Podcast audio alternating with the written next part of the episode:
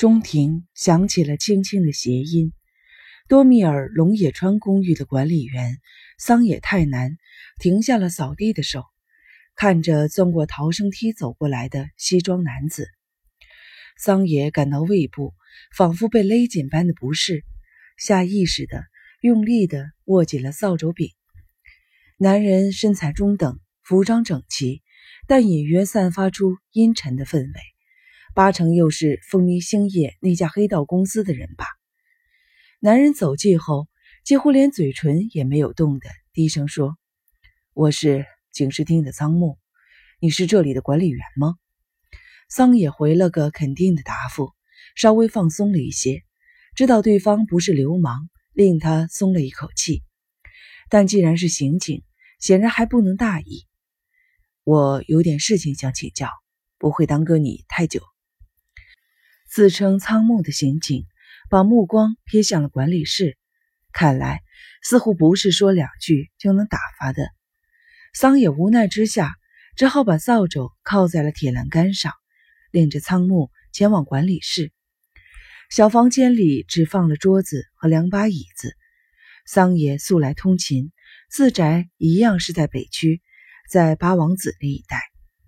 仓木等桑野从热水瓶倒出茶之后，开口说。七十二号室住的是新谷和彦这个男人吧？桑野吃了一惊，果然是位新谷来的。对，可是新谷先生这两周好像都不在。这个我知道。啊，这么说来，是新谷先生出了什么事吗？仓木没有立刻回答，很谨慎地注视着桑野，问道：“有什么根据让你认为新野也许出事了？”桑野频频的眨眼，他发觉对方不客气的直呼新谷的姓名。呃，不，当然不是这样，只是我最后一次见到他时，呃，现在回想起来，样子好像有点怪怪的。那是什么时候的事情？桑野先喝了口茶润喉。上个月二十七号的早上吧？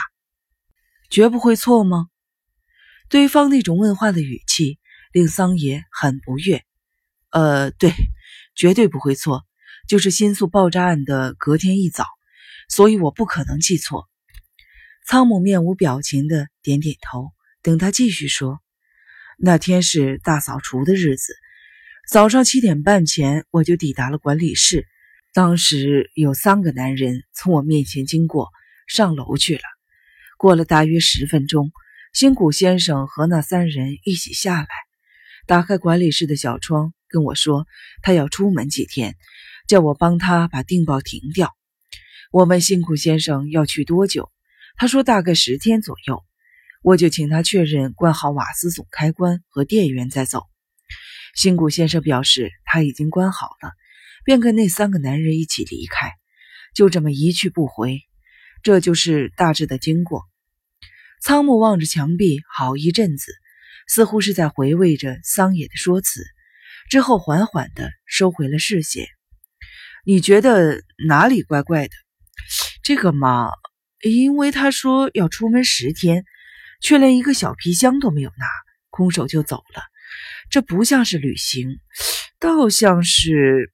嗯，被人强行带去哪里似的。被那三个男人吗？对，是什么样的人？桑野垂下了眼。如果让那些人知道他告诉了刑警，八成不会放过他吧？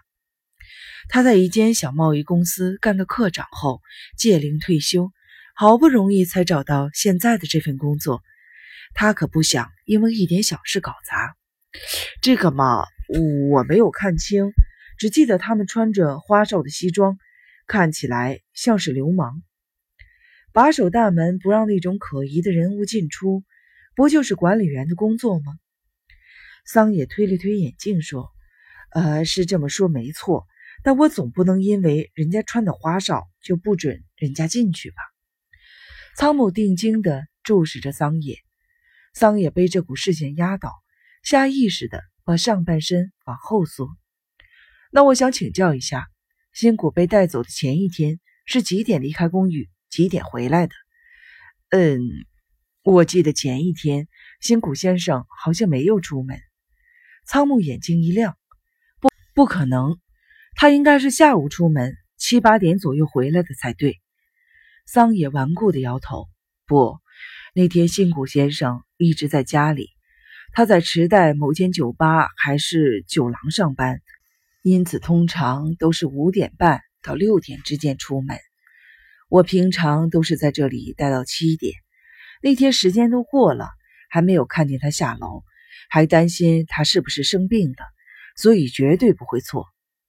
仓木再次瞥向了墙壁，思索了一会儿，然后突然站起：“我要看看他的房间。”桑野也跟着起身，不安地交握着双手：“那不太好吧？我已经本人同意，我不能让你这么做，除非你有正式的许可令，那就另当别论了。”仓木的嘴角露出了笑意。其实是他妹妹委托我的。他说哥哥十来天音信杳然，怕他出什么意外，所以请我们调查。你见过他妹妹吧？他应该来过很多次才对。呃，对，是不是妹妹我不清楚，但的确有个长相酷似新谷先生的小姐来过两三次。仓木满意的点点头，毫不客气的伸手去拿挂在墙上的备用钥匙。桑野想阻拦时，七十二号室的备用钥匙早已经落入了仓木的手中。三十分钟后，桑野正坐立不安地填写业务日志之际，仓木表情阴沉地回来了。桑野提心吊胆地连忙起身，仓木把备用钥匙往桌上一扔，拿起了业务日志，啪啦啪啦地往前翻阅，然后转过身来，紧盯着桑野。这上面好像什么也没有记录，但我知道这十天之中，你曾经让某人进过新谷家吧？桑野抓着桌边，背上冒出了冷汗，双脚开始发抖。为为什么？房里乱七八糟，简直就像龙卷风过境。不会吧？桑野把话打住，猛搓额头。你最好去亲眼确认。顺便请其他邻居参观一下，到时这栋公寓究竟管理的如何，便一目了然了。可，可是那些人明明说他们只是要找个东西，你说的那些人是谁？苍野连忙闭嘴，可惜太迟了。在仓木锐利的目光的逼视下，他再也无法说谎。就是那天把新谷先生带走的那些人。大概是两天之后吧，他们又来了，说要找一样交给新谷先生保管的东西，硬是把备用钥匙给拿走了。仓木一边脸颊微微的抽动着，这么说，你把那些人看得很清楚吗？桑野脖子一缩，垂下了眼。对不起啊，找不到适当的机会说出来。你问了他们的名字吗？较年长的粗壮男人。留下了一张名片，他拉开了桌子的抽屉，把印有“风鸣星夜企划部部长赤井秀也”的名片递给了仓木。仓木瞧了几眼之后，便塞进了口袋。他们在找什么？这我就不知道了。不过无论他们在找什么，似乎都没有找到。你怎么知道？因为他们临走之前还跑来找我。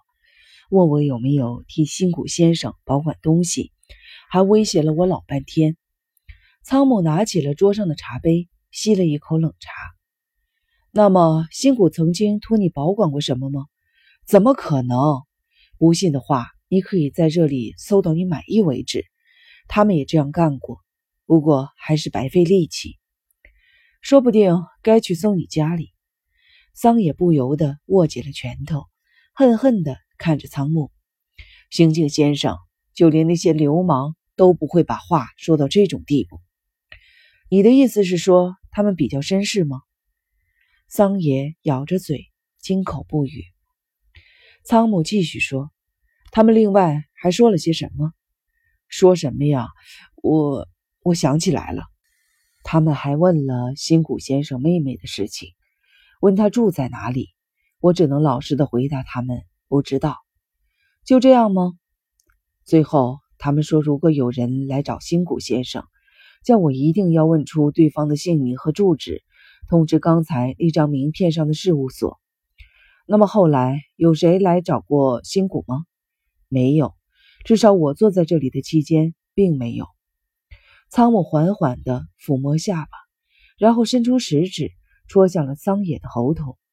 我再问你一次，那天，也就是辛谷被带走的前一天，辛谷真的没有走出他家吗？桑野条件反射似的，一边扬起上半身往后躲着，一边点头：“是真的。不过我并不是坐在辛谷先生家门前一直的盯着，所以我也不敢保证绝对不会错。”